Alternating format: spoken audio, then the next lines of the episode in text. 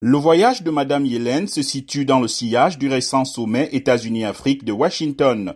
Le président Joe Biden avait promis d'approfondir les liens économiques entre les États-Unis et l'Afrique et de définir de nouvelles opportunités de commerce et d'investissement.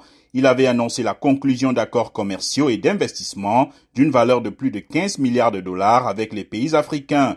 Ce voyage fait également suite à l'engagement du département du Trésor des États-Unis auprès des dirigeants africains. En octobre dernier, Janet Yellen avait notamment accueilli dix ministres des Finances africains lors des réunions annuelles du FMI et de la Banque mondiale.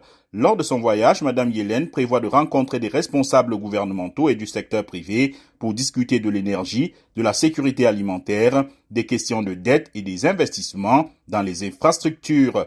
Contrairement à la Chine, les États-Unis proposent des investissements durables et de qualité qui ne pèsent pas sur les pays bénéficiaires en raison d'un endettement insoutenable, a déclaré un responsable du Trésor.